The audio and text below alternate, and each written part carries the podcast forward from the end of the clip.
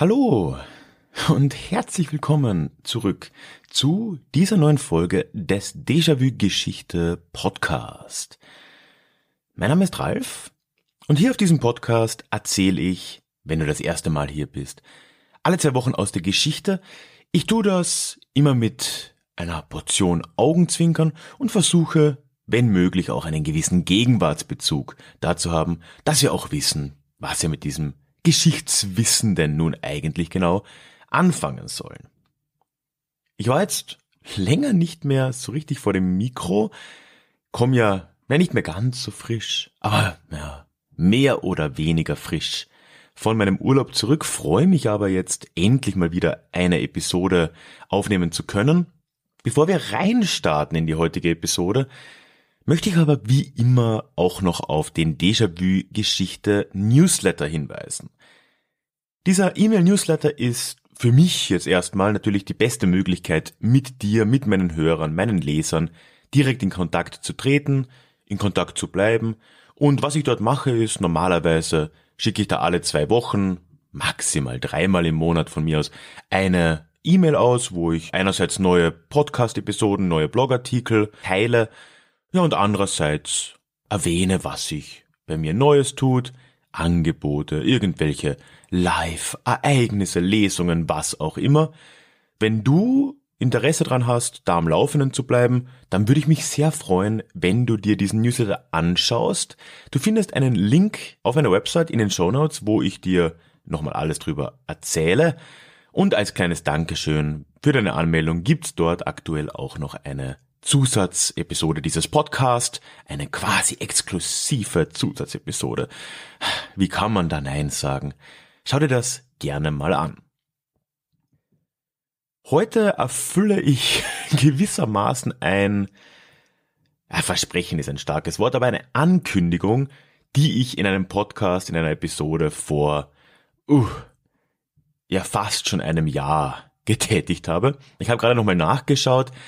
Es war letzten August. Da habe ich hier auf dem Podcast über Iran geredet, beziehungsweise über das Perserreich und über die Rolle der Religion in eben diesem Perserreich und habe da ein paar Parallelen gezogen ja, zwischen heute, wo natürlich Iran als Gottesstaat gewissermaßen ja gesehen werden kann, und der Zeit in der Spätantik, als dort der Zoroastrismus bzw. die Religion des Zarathustra eine ähnlich dominante Rolle gespielt hat.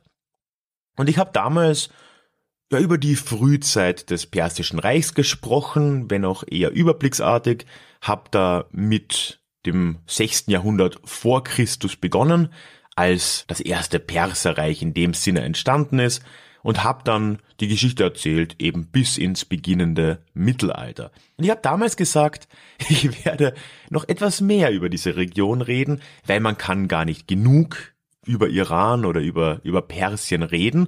Und ja, was soll ich sagen? Bisher habe ich das ein bisschen verpennt. Aber heute geht es mal wieder um diesen Teil der Welt. Es geht um Iran, es geht um Persien. Und ich greife das Ganze heute mal von der anderen Seite auf. Ich spreche über den Niedergang und dann langsam auch das ruhmlose Ende des Persischen Reichs. Hey, I'm Ryan Reynolds. At Mint Mobile, we like to do the opposite of what Big Wireless does. They charge you a lot, we charge you a little. So naturally, when they announced they'd be raising their prices due to inflation, we decided to deflate our prices due to not hating you. That's right. We're cutting the price of Mint Unlimited from $30 a month to just $15 a month. Give it a try at mintmobile.com slash switch. $45 upfront for three months plus taxes and fees. Promo for new customers for limited time. Unlimited more than 40 gigabytes per month. Slows. Full terms at mintmobile.com. Um vielleicht nochmal kurz zusammenzufassen, wo wir denn hier stehen. Ich kann jetzt mal nicht voraussetzen, dass du oder dass jeder Hörer diese Episode von vor einem Dreivierteljahr noch im Kopf hat oder überhaupt gehört hat. Persien gehört zu den, unter den Staaten, die es heute in irgendeiner Form noch gibt, in Form vom Iran, gehört es zu den ältesten Staaten der Welt. Man kann natürlich immer über die Kontinuität streiten, so auch sicher im Beispiel Iran. Aber es gibt dort in dieser Gegend seit ungefähr 550 vor Christus einen Staat, den man in irgendeiner Form als Vorläufer des Iran sehen kann. Es gab in dieser Zeit in der Antike dann unterschiedliche Dynastien, die in diesem Reich geherrscht haben. Und später dann in der Spätantike vom dritten Jahrhundert nach Christus an war ein ganz bedeutendes Herrschaftsgeschlecht im Iran, das der Sassaniden, und die haben in diesem Gebiet dann noch bis 651 geherrscht. Das ist auch die Dynastie oder diese Zeit, diese Zeit der Sassaniden, diese knapp 400 Jahre, über die ich im letzten Podcast ganz besonders gesprochen habe, denn das war die Zeit, als der Zoroastrismus als quasi Staatsreligion in diesem persischen Reich gedient hat. Der Untergang kam 651 deswegen, weil zu diesem Zeitpunkt die arabische islamische Expansion begonnen hat. 20 Jahre davor erschien einen gewissen Mohammed, da in Mekka ja Gott und er hat eine neue Religion aus der Taufe gehoben, die dann sehr bald weite Teile der damaligen Welt auch überrannt hat. Und gerade das Perserreich war mit eines der ersten Gebiete, das zum Opfer dieser islamischen Expansion wurde. Hintergrund war der, dass eben dieses Perserreich zu dem Zeitpunkt schon relativ lange im Konflikt lag mit dem Oströmischen Reich, mit Byzanz. Man hat sich da ja gegenseitig ein bisschen, was heißt ein bisschen, mehr oder weniger an den Rand der Erschöpfung bekriegt. Ja, und wenn sich zwei streiten, freut sich der Dritte. Das war in dem Fall der Islam, die islamischen Streitkräfte, die arabischen Streitkräfte, die ursprünglich noch von Mohammed selbst geführt wurden. Danach ist die Geschichte Persiens natürlich eine wechselreiche wie alle Staaten in diesem Teil der Welt, was nicht zuletzt mit den Mongolen zu tun hat. Auch im Iran sind die Mongolen ja durchgezogen. Es gab da dann eine Zeit, in der das gesamte ehemalige Staatsgebiet des Perserreichs mongolisch kontrolliert war. Und dann, und darüber rede ich dann heute, kam es zu einer gewissen Wiedergeburt dieses persischen Reichs und das geschah unter den Safaviden ab dem 16. Jahrhundert. Da will ich heute einsteigen und wir schauen uns jetzt die Zeit so ab dem frühen 16. Jahrhundert, dann verstärkt aber das 19. und das frühe 20. Jahrhundert an, als dieser Staat, dieses Persien langsam seinem Ende entgegenging und das finale Ende für das persische Reich im Sinne von dem Königreich und einem Schah kam dann ja bekanntlich 1979 mit der Revolution unter Ayatollah Khomeini. Man kann ja relativ drüber diskutieren, nicht nur in Persien, auch in Europa, wann beginnt denn jetzt in Anführungszeichen die Moderne? Wo will man da einsteigen? Es gibt ein paar Argumente dafür, dass man eben im 16. Jahrhundert einsteigt, über ein sehr stark in Anführungszeichen modernes Persien zu reden. Das liegt damit zusammen, dass zu dem Zeitpunkt die schon genannten Safaviden die Macht in Persien übernehmen, 1501, und mit deren Machtübernahme gibt es das erste Mal eine gewisse Bewegung zur gesellschaftlichen Vereinheitlichung in diesem persischen Reich. Man muss sich ja vorstellen, wie alle großen Staaten der Zeit und auch heute noch war Persien ja ein multiethnischer Staat und auch ein multireligiöser Staat. Das war ja immer schon. Es gab in der Spätantike eine gewisse Dominanz des Zoroastrismus. Später kam dann natürlich der Islam, der sehr dominant auch in seiner Stellung wurde. Es gab aber zu jeder Zeit auch andere Glaubensrichtungen. Jetzt aber, 1501, wird die Schia, also die schiitische Ausprägung des Islam, mehr oder weniger mit Gewalt zur Staatsreligion ernannt durch diese Safaviden. Man kann sich wirklich vorstellen, dass da eine gewisse Nötigung, ein gewisser Druck auch tatsächlich da war, auch hier und da aktive Gewalt, um diese Form des Islam auch tatsächlich durchzusetzen in den breiten Schichten im Iran. Man muss sich ja vorstellen, der Iran war nicht nur ethnisch und religiös sehr divers, er war auch was die Lebenswelten der Menschen anging, extrem divers. Damals noch ein sehr großer Teil der Bevölkerung nomadisch geprägt, dann gab es eine sehr große ländliche Bevölkerung, die ja in der Landwirtschaft tätig war, eine kleine städtische Bevölkerung, überall eine Religion drüber zu stülpen. Gerade im frühen 16. Jahrhundert war natürlich eine Riesenaufgabe, ist auch nie natürlich in seiner Komplettheit durchgeführt worden, aber, und das kann man jetzt festhalten, ab dem 16. Jahrhundert war die schiitische Ausprägung des Islam die bestimmende Religion im Perserreich, und das gab diesen sehr unterschiedlichen Gruppen, die in diesem Reich lebten, auch zum ersten Mal dann über die Generationen, als sich das etabliert und normalisiert hat, ein gewisses Zusammengehörigkeitsgefühl und ein gewisses Gefühl von wir sind Iraner, wir sind Perser, uns vereint unter anderem diese Religion und die anderen sind auf irgendeine Art und Weise etwas anderes. Ist ja im Prinzip die Grundlage des Nationalismus auch, darüber habe ich vor kurzem mal geredet. Aber in einer noch sehr schwachen Form beginnt das in Persien, das kann man sagen, mit dem 16. Jahrhundert. Im politischen Sinn und vor allem im außenpolitischen Sinn war diese Zeit für das Persische Reich aber eine sehr schwierige, und eigentlich kann man das über alle Zeiten seit dieser Reformation des Staates im 16. Jahrhundert sagen. Iran hat es nie leicht. Damals gerat man sehr schnell dann in den Konflikt mit dem Osmanischen Reich im Westen. Wenn man sich jetzt da überlegt, ne, 1501, da reden wir jetzt wirklich über eine Hochzeit des Osmanischen Reiches. 1526 wird Ungarn Teil des Osmanischen Reichs oder zumindest ein Teil Ungarns. 1529 stehen die Osmanen das erste Mal vor Wien. Wir reden jetzt hier über eine Zeit, in der das Osmanische Reich auf einem Zenit angekommen ist. Und das bedeutete natürlich auch für Persien auf der anderen Seite ein gewisses Problem außenpolitisch und es gab da auch ständig Konflikte mit den Osmanen. Wirklich schwierig außenpolitisch wurde es für Iran dann aber im 19. Jahrhundert. Denn das war jetzt natürlich eine Zeit, als die europäischen Staaten, die europäischen Großmächte begannen, überall auf der Welt ihren Einfluss verstärkt geltend zu machen. Und das machte auch vor Iran nicht Halt. In diesem Raum waren das vor allem zwei europäische Großstaaten. Das war einmal das russische Zahnreich, das ja quasi direkt im Norden auch angrenzte an das Perserreich.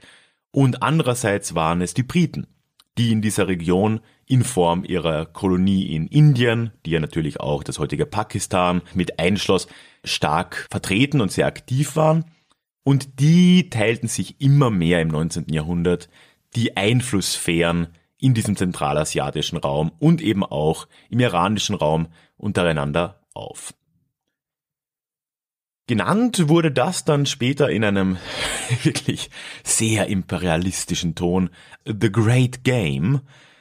Also vor allem in Großbritannien wurde das so genannt, das große Spiel, in dem sich eben Russland und die Briten hier in diesem Raum Head-to-Head gegenübertraten und sich ihre Einflusssphären gegeneinander ausspielten und versuchten, den anderen zu übertrumpfen. Für Iran war das natürlich ja, nicht nur ein bisschen problematisch. Russische Truppen sind schon sehr bald ein Problem in, in den nördlichen Teilen Persiens geworden. Sie haben dann den Kaukasus eingenommen, der noch recht lange unter persischer Kontrolle gewesen war vorher, also bis hinauf ins heutige Georgien, muss man sich vorstellen, hat der persische Einfluss ja mal gereicht. Im Süden und im Osten wiederum saßen eben die Briten mit ihren Kolonien. Und auch wenn die politische, ja, man muss hier wieder mit Anführungszeichen arbeiten, Unabhängigkeit des persischen Reiches in dieser Zeit noch erhalten blieb, ist das in der Realität immer weniger wahr, weil einfach eine wirtschaftlich-politische Abhängigkeit von diesen Großstaaten immer sichtbarer wurde. Ein Grundproblem, das der persische Staat im 19. Jahrhundert hatte, Und ein Problem, das sich vor allem sehr stark geäußert hat, wenn man diesen Staat eben vergleicht mit den großen Rivalen, Russland, aber noch viel mehr Großbritannien, war, dass es kaum eine zentrale Macht, eine zentrale Gewalt gab in diesem Staat. Und das äußerte sich in sehr grundlegenden Dingen. Der iranische, persische Staat hatte de facto keine Möglichkeit, Steuern einzuheben. Nur in sehr limitierter Form war das überhaupt möglich. Wie gesagt, die Bevölkerung war teilweise nicht mal sesshaft und ansonsten sehr divers, sehr verstreut und es gab keine Herrschaftsstrukturen, die da von oben durchgedrungen wären bis in die unterste Ebene, um überhaupt auf eine sinnvolle Art Steuererhebung möglich zu machen. Ja, und die Schahs der Zeit, also die Könige der Zeit, Schah eben das persische Äquivalent, ne, begannen dann eben auf eine andere Art Gelder aufzutreiben, und das machten sie im späten 19. Jahrhundert immer öfter in Form von Konzessionen. Und über Konzessionen kann man lange reden, wenn man über den Iran spricht. Es ist natürlich die nachteilbelasteste Art, irgendwie als Staat an Geld zu kommen. Konzessionen haben so funktioniert, dass gewisse Teile der Wirtschaft schlicht und ergreifend abgetreten wurden an Firmen oder auch an andere Staaten, die dann das alleinige Recht hatten, in diesem Wirtschaftszweig im Iran aktiv zu sein und den im Prinzip allein voranzutreiben. Ja, im Gegenzug zahlten die eine Gebühr an den persischen Staat. Der hat dann entweder einen gewissen Prozentsatz der Gewinne bekommen oder auch nur eine fixe Summe pro Jahr. Ja, und dafür konnten diese Konzerne oder auch anderen Staaten dort mehr oder weniger treiben, was sie wollten. Das ist jetzt natürlich nicht sonderlich sinnvoll für den Iran, zumindest nicht langfristig, aber man hatte damals wohl auch keine andere Wahl. Und so ging das im 19. Jahrhundert dann immer mehr vor sich. Ein paar der ganz großen Projekte, die da als Konzessionen dann abgegeben wurden, war zum Beispiel der Aufbau eines Telegrafennetzes in Iran, aber auch zum Beispiel der Aufbau eines modernen Bankensystems. Das waren Dinge, die als Konzession abgegeben wurden. Aber die wichtigste Konzession und eine, die dann im 20. Jahrhundert noch für sehr viel Diskussionsstoff gesorgt hat, war dann die Erdölkonzession an die Briten, die im frühen 20. Jahrhundert gewährt wurde. All diese Ereignisse und diese Entwicklungen, die sich im 19. Jahrhundert sehr deutlich gezeigt haben, also diese zunehmende Abhängigkeit von ausländischen Mächten, diese offensichtliche Benachteiligung der iranischen Interessen, was halt auch daran lag, dass die ihre Interessen in der Form nicht wahrnehmen konnten, als Mangel eines modernen, handlungsfähigen Staates, kam es dann zu einer Gegenbewegung und ab 1906 zeigt sich das in etwas, was später als die konstitutionelle Revolution bezeichnet wurde. Das war ein langwieriger Prozess, wie gesagt, ab 1906, man kann es nicht so leicht datieren, hat sicher fünf oder auch mehr Jahre in Anspruch genommen und war dann auch nie so richtig abgeschlossen. Aber im Prinzip war das eine Revolutionsbewegung aus der gehobeneren Gesellschaft, das eine Modernisierung des Staates gefordert hat. In vielerlei Hinsicht war das ähnlich, vielleicht kennst du das, zum jungtürkischen Programm, das sich im Osmanischen Reich relativ zur gleichen Zeit geäußert hat. Aus dieser Bewegung kam dann später ja auch, wenn auch eher indirekt, Kemal Atatürk ja irgendwie raus. Und auch diese konstitutionelle Revolution in Iran wurde dann teilweise sogar als jungpersische Bewegung auch bezeichnet. Man kann das ganz grob als eine westlich geprägte Modernisierungsstrategie sehen. Was da gefordert wurde von Seiten der Demonstranten war ein Parlament, eine Verfassung nach westlichem Zuschnitt und Bürgerrechte.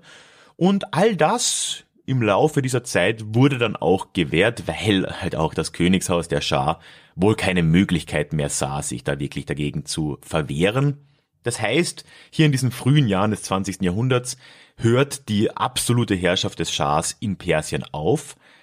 Es beginnt, wenn man so will, eine konstitutionelle Monarchie, die auch ein Parlament hatte, wenn auch natürlich, man kann sich schon denken, mit einigen demokratischen Mängeln. Gleichzeitig gab es aber auch immer noch das äh, Scharia-Gesetzwesen, also das islamische Gesetzwesen, das auch nach wie vor Teil der Verfassungsordnung des Irans blieb. Und generell äh, hat diese Revolution, diese konstitutionelle Revolution nur auf dem Papier so enorme Änderungen gebracht, wie es vielleicht auf den ersten Blick aussieht. In der Realität war die begleitet von teilweise bürgerkriegsähnlichen Zuständen und dann spätestens als der Erste Weltkrieg beginnt, wird vieles davon auch wieder zurückgenommen, weil das Persische Reich aufgeteilt wird in Einflusssphären, also jetzt endgültig zwischen dem russischen Zarenreich und Großbritannien, die da jetzt auch sehr direkt ihren Einfluss geltend machen, weil das als kriegsbedeutend auch angesehen wird. Es gibt auch kriegerische Handlungen im Gebiet des Iran, obwohl der neutral war, also zwischen osmanischen und russischen Truppen etwa. Auch die Briten waren dort natürlich aktiv. Und so ist vieles dieser konstitutionellen Revolution, das ab 1906 begonnen wurde, mit dem Ersten Weltkrieg auch langsam wieder aufs Abstellgleis geschoben worden. Die Folgen dieser Revolution würden sich aber trotzdem noch zeigen und auch hier wieder, und das ist wirklich interessant, gibt's im Iran gewisse Ähnlichkeiten zur Entwicklung in der Türkei. In der Türkei gab es eben, wie schon gesagt, ja auch, oder noch im Osmanischen Reich damals, gab es auch im frühen 20. Jahrhundert Reformbewegungen, eben die Jungtürken, und später dann in den 20er Jahren kam dann mehr oder weniger auch als Antwort darauf oder als Folge davon Mustafa Kemal bzw. später Atatürk genannt an die Macht und hat dann ein enormes Reformprogramm in dieser neuen türkischen Republik initiiert. In Iran geschah das relativ ähnlich. Und hier hat das vor allem zu tun mit einer Person, mit einem gewissen Reza Khan. Ich glaube, man spricht das so aus. Khan, vielleicht auch Khan. Und dieser Reza Khan, der kam in den frühen 20er Jahren erstmals an die Macht, beziehungsweise noch nicht direkt an die Macht. Es gab einen Putsch in den frühen 20ern. Da wurde dieser Reza Khan, der da ein sehr wichtiger Teil dieser Bewegung auch war, erstmal Verteidigungsminister. Also er kam ja auch aus dem Militär. Auch hier eine Verbindung zu Atatürk, der ja auch ein Militär war. Ab 1923 war Reza Khan dann das erste Mal Premierminister und zu der Zeit, extreme Parallelen hier zur türkischen Republik, wird auch im Iran versucht, eine Republik zu etablieren. 1923 geschieht das ja in Ankara, zur gleichen Zeit versucht man das auch in Tehran. Das wird aber von gewissen Teilen der Gesellschaft einfach nicht unterstützt, vor allem von der Geistlichkeit, von der schiitischen Geistlichkeit wird das sehr wirkungsvoll auch hintertrieben, diese Idee. Und so überlegt man sich dann in der politischen Führungsschicht um diesen Reza Khan eine Alternative dazu. Und zwei Jahre später, 1925, wird der ehemalige Premier Reza Khan dann halt einfach zum König gekrönt, zum Schah und wird zu Reza Shah. Er begründet damit die letzte der Dynastien im Persischen Reich, sein Sohn würde dann später auch noch die Macht übernehmen. Er ist dann aber auch der, der 1979 mit der Islamischen Revolution abgesetzt wird. Dieser Reza Shah, Reza Khan, war natürlich ähnlich wie Atatürk, vielleicht sogar noch in einem intensiveren Ausmaß als Atatürk, als Diktator tätig in diesem Land. Es gab zwar nach wie vor ein Parlament, es gab auch eine Regierung, es gab Wahlen, aber die Regierungsart dieses Schah war eine autokratische und er hat sich äh, des Parlaments nur benutzt, wenn es in seinem Vorteil war. Nichtsdestotrotz waren die nächsten 15 Jahre dann eine Zeit, in der in Iran Reformen angegangen wurden, wie sie vorher undenkbar gewesen sind. Und auch hier lässt die Türkei wieder ein bisschen grüßen. Also es sind sehr ähnliche Reformen, wie sie auch in der atatürkischen Türkei umgesetzt werden. Mehr oder weniger zur selben Zeit. Und sie sind in einer gewissen Form doch eine Fortsetzung dessen, was in der konstitutionellen Revolution begonnen wurde. Many of us have those stubborn pounds that seem impossible to lose, no matter how good we eat or how hard we work out. My solution is PlushCare. PlushCare is a leading telehealth provider with doctors who are there for you day and night to partner with you in your weight loss journey. They can prescribe FDA-approved weight loss medications like Wagovi and Zepbound for those who qualify. Plus, they accept most insurance plans. To get started, visit plushcare.com slash weight loss. That's plushcare.com slash weight loss. Reza Shah beginnt damit, ein nationales Bildungssystem aufzubauen. Das heißt, es wird diese, dieses Bildungswesen auch den Geistlichen quasi entnommen und es wird staatlich nun gelenkt und aufgebaut. Es werden auch weltliche Gerichte aufgebaut im größeren Stil. Große Infrastrukturprojekte natürlich, Straßen, eine transiranische Eisenbahn, ganz wichtig. Eine Armeereform, die hat er auch schon vorher begonnen als Verteidigungsminister und dann jetzt ein paar Dinge, die wirklich fast deckungsgleich sind mit der Türkei. Es wird die westliche Kleidung verordnet für alle, die nicht in einem geistlichen Bereich tätig sind. Das heißt, man muss, man musste sich dann in der Öffentlichkeit auch westlich kleiden. Für Frauen wurde der Schleier verboten und dann wurden auch westliche Nachnamen eingeführt. Eine ganz große Änderung kam dann noch 1935 und vielleicht ist es dir schon aufgefallen, über die bin ich jetzt öfter mal drüber gestolpert. Da geht es nämlich um die Benennung des Staates. Iran oder Persien. Und dann ist auch noch die Frage, der Iran oder nur Iran? Also im Inneren wurde dieser Staat schon im persischen Sprachgebrauch sehr lange als Iran bezeichnet. Iran ist in dem Zusammenhang das Land der Arier. Man kann dem Reza Shah auch eine gewisse Nähe zu den Nationalsozialisten unterstellen. 1935, als er diese Änderung auch von der restlichen Welt, diese Namensänderung erbeten hat oder gefordert hat.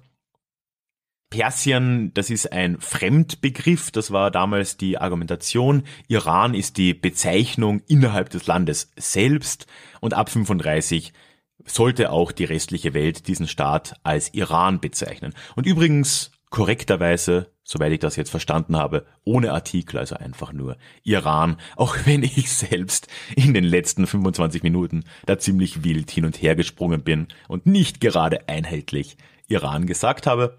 So wäre es anscheinend korrekt. 1935 war der Moment, als es offiziell auch nach außen hin geändert wurde. Und das ist dann schon auch ein ganz symbolischer Bruch, der irgendwo das Ende des alten Perserreiches dann auch symbolisiert, auch wenn das Reich in Form seines Königtums des Schahs ja noch bis 1979 dann bestehen würde. Reza Schah musste dann 1941 gezwungen abdanken, wieder mal als Folge eines Einmarsches im Zuge des Zweiten Weltkriegs. Du kannst jetzt dreimal raten, wer da wohl einmarschiert ist. Die Briten und die Russen natürlich. Also diesmal schon in der Form der Sowjetunion und diesmal hat man es auch ganz direkt gemacht und hat nicht nur irgendwie Einflusssphären aufgeteilt, sondern man ist da einfach ohne Kriegserklärung mal einmarschiert im Iran und hat sich das da aufgeteilt. Ja, und Reza Shah musste zurücktreten. Sein Sohn Mohammed Reza Shah ein bisschen kompliziert hier mit dem Namen, übernahm von ihm die Krone und hat diesen Staat dann eben noch bis 1979 als Staatschef geleitet. Die nächste Zeit scheint dann, und darüber will ich jetzt nicht mehr reden, darüber werde ich auf dem Blog schreiben diese Woche, aber die nächste Zeit ist etwas, was man, auch wenn man wenig über die Geschichte Irans weiß, irgendwie gut kennt, und wenn man eine Geschichte gut kennt, dann scheint sie oft vorgezeichnet. Man denkt sich jetzt, ja gut, dieser Mohammed Reza Shah, der übernimmt da halt dann die Krone, aber es kommt dann natürlich, wie es kommen musste. Es kam dann zur Krise zur Erdölkrise und zum Streit mit, mit England. Und schlussendlich haben diese Spannungen, die in diesem Land sich immer weiter aufgebaut haben, dann 1979 zur Islamischen Revolution, zur Abdankung dieses letzten Schah auch geführt. Und im Nachhinein wirkt es dann so, als wäre das ja vielleicht fast schon ein bisschen zwangsläufig gewesen, weil natürlich diese Reformen, die da umgesetzt wurden, seit der konstitutionellen Revolution, aber dann natürlich ganz stark seit dem Vater des, des, des letzten Schah, seit, seit Reza Khan, diese Reformen waren ja ganz stark gegen die Geistlichkeit gerichtet. Ganz stark gegen die ein, gegen den Einfluss dieser Geistlichkeit aufs alltägliche Leben und aufs politische Leben in Iran. Und dann erscheint diese Gegenbewegung fast nachvollziehbar, vor allem dann in Zeiten, in denen viele Teile der Bevölkerung auch von diesem Schah dann enttäuscht waren und eine Veränderung gesucht haben. Aber ganz einfach ist es halt, wie immer nicht in der Geschichte. Denn nach der Übernahme durch Mohammed Reza Shah 1941 oder vor allem dann nach Ende des Weltkrieges stand dem Iran nach wie vor jeder Weg offen. Also alle Wege politisch waren in dieser Zeit noch offen und auch in Richtung Demokratie, einer im westlichen Sinne Demokratie oder auch einer von mir als Türkei-ähnlichen Entwicklung hätte es durchaus geben können und es sah auch eine Zeit lang danach aus. Gerade so die ersten zehn Jahre unter Mohammed Reza Shah waren eine Zeit, in der sehr viel sich da entwickelt hat im Sinne des politischen demokratischen Systems und es war keineswegs zwangsläufig, dass dieser Weg dann so jäh unterbrochen wurde 1979 durch die Revolution, wie es dann eben geschehen ist. Da ist dazwischen noch ganz viel schiefgelaufen. Und daran hat auch der Westen und hier vor allem Großbritannien und die USA ihren ganz direkten Anteil daran. Ja, aber wie gesagt, das im Detail kannst du dir diese Woche auf meinem Blog durchlesen. Link dorthin findest du in den Show Notes. Ich freue mich natürlich auch, wenn du mir Kommentare zu dieser Episode geben willst. Auch das geht am besten auf meiner Website. Einfach direkt unter der Episode kann man einen Kommentar hinterlassen. Du findest einen Link zur Episode auf der Website ebenfalls in den Show Notes. Anfangs habe ich schon kurz darauf hingewiesen. Unten ist auch ein Link zu meinem Geschichte-Newsletter, dem Déjà-vu Geschichte-Newsletter der für dich eine Möglichkeit ist, auf dem Laufenden zu bleiben, was sich bei mir hier so tut. Du kriegst alle Folgen, alle Blogartikel direkt zugeschickt, zwei bis dreimal im Monat, aber du bist auch immer informiert, wenn sich sonst etwas bei mir tut. Es gibt auch immer wieder mal Angebote für meine Bücher, Hörbücher, sonstiges. Ich frage gerne mal nach Input. Also es lohnt sich auf jeden Fall da dabei zu sein. Und du kriegst jetzt auch ja noch als kleines Dankeschön eine exklusive Zusatzepisode dieses Podcasts obendrauf. Lies dir das gerne durch, schau dir das an. Ich würde mich freuen, wenn du dich anmeldest. Ich habe noch ein paar Ankündigungen am Schluss dieser Episode, aber vorher möchte ich mal wieder meinen Unterstützern danken. Ich habe länger keine Live-Episode gemacht, wie gesagt, ich war ja im Urlaub. Aber das heißt natürlich nicht, dass ich nicht dankbar wäre für jeden Euro, der da den Weg zu mir findet. Und in letzter Zeit möchte ich mich da vor allem bei Angelika, bei Martin, Mark und bei Sarah bedanken. Vielen Dank für eure Unterstützung, das ist wirklich sehr viel wert, auch wenn ich nicht in jeder Episode leider vielleicht drauf zu sprechen komme. Aber für mich ist das eine riesen Anerkennung und es ist einfach eine Bestätigung dessen, was ich hier mache. Vielen Dank. Wenn du mir auch finanziell ein bisschen unter die Arme greifen möchtest, habe ich auf der Website übrigens alle Möglichkeiten dazu zusammengetragen. Auch dazu findest du einen Link unten in den Show Notes oder auch direkt auf der Webseite auf der Über mich Page findest du da die Informationen dazu. So, zwei Hinweise zum Schluss noch. Einerseits kannst du dir jetzt gratis, vollkommen kostenlos mein Hörbuch Fake News von gestern, Verschwörungstheorien aus der Geschichte anhören. Also wenn ich sage kostenlos, dann gibt's da eine Grundvoraussetzung, du darfst noch kein Audible-Mitglied sein. Wobei auch dann, denn bei Audible gibt's das Buch jetzt im Probemonat gratis zu hören. Das heißt, wenn du noch kein Audible hast, kannst du dich dort anmelden, kannst das Hörbuch dir runterladen, es dir anhören und dann innerhalb von 30 Tagen einfach dein Audible wieder kündigen. Dann kannst du quasi Fake News vollkommen gratis hören, wenn dich das interessiert. Ja, und wenn du Audible schon hast, dann versteht es ja, glaube ich, so, dass du ja monatlich da so Credits bekommst und auch damit kann man dann de facto Anführungszeichen kostenlos das Hörbuch sich anhören. Ich verlinke es mal unten in den Show Notes wenn's dir gefällt, wenn du das dir anhören möchtest, freue ich mich und danach freue ich mich natürlich über die ein oder andere Bewertung auf Amazon. Das kann wahrscheinlich nie schaden. Ja, und dann noch relativ kurzfristig eine Ankündigung für alle, die im bayerischen Raum, vor allem im niederbayerischen Raum unterwegs sind. Ich habe am Mittwoch, diesen Mittwoch, ich glaube es ist der 22. Ich schaue mal jetzt kurz auf den Kalender habe ich eine Lesung aus meinem Buch Endstation Brexit. Und zwar lese ich da am Mittwoch, ja, es ist der 22. Mai, lese ich in Hugendubel in der Landshuter Altstadt aus diesem Buch. Es geht los um, ich glaube, 19.30 Uhr. Es gibt eine Facebook-Veranstaltung von Hugendubel, die ich auch mal unten verlinke. Ich würde mich freuen, wenn du in der Gegend sein solltest, dich dort zu treffen. Schick mir auch gerne eine schnelle E-Mail oder lass mich irgendwo sonst wissen, dass du kommst, auf Twitter, auf Facebook, wo auch immer. Ich würde mich sehr freuen. So, jetzt aber genug Geplänkel, immer diese endlosen Blogs am Ende. aber ich will halt einfach alles loswerden. Was soll man machen? Ich wünsche dir jetzt hoffentlich, also langsam wird es ja wirklich Zeit, hoffentlich noch ein bisschen Frühling. Ich weiß nicht, wie es mit dem Wetter hier jetzt langsam wird. Ja, ich hoffe, wir hören uns dann in zwei Wochen wieder in unserem nächsten Déjà-vu. Tschüss.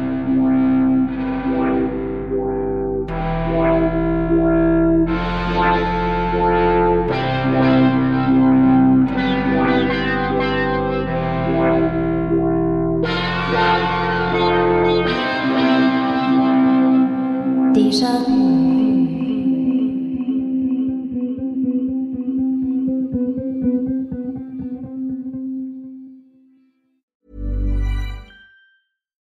when we're on a budget, we still deserve nice things. Quince is a place to scoop up stunning high-end goods for 50 to 80% less than similar brands. They have buttery soft cashmere sweaters starting at $50, luxurious Italian leather bags, and so much more. Plus, Quince only works with factories that use safe, ethical, and responsible manufacturing. Get the high-end goods you'll love without the high price tag with Quince. Go to quince.com/style for free shipping and 365-day returns.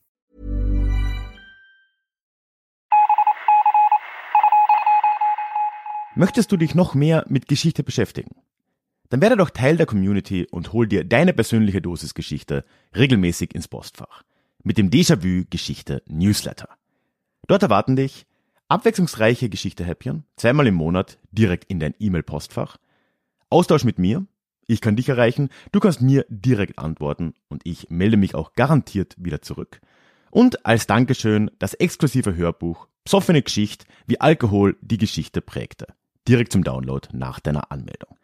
Alle weiteren Infos zum Newsletter findest du verlinkt in den Show Notes oder auf ralfgrabuschnick.com slash newsletter. Ich würde mich sehr freuen, dich dort begrüßen zu können.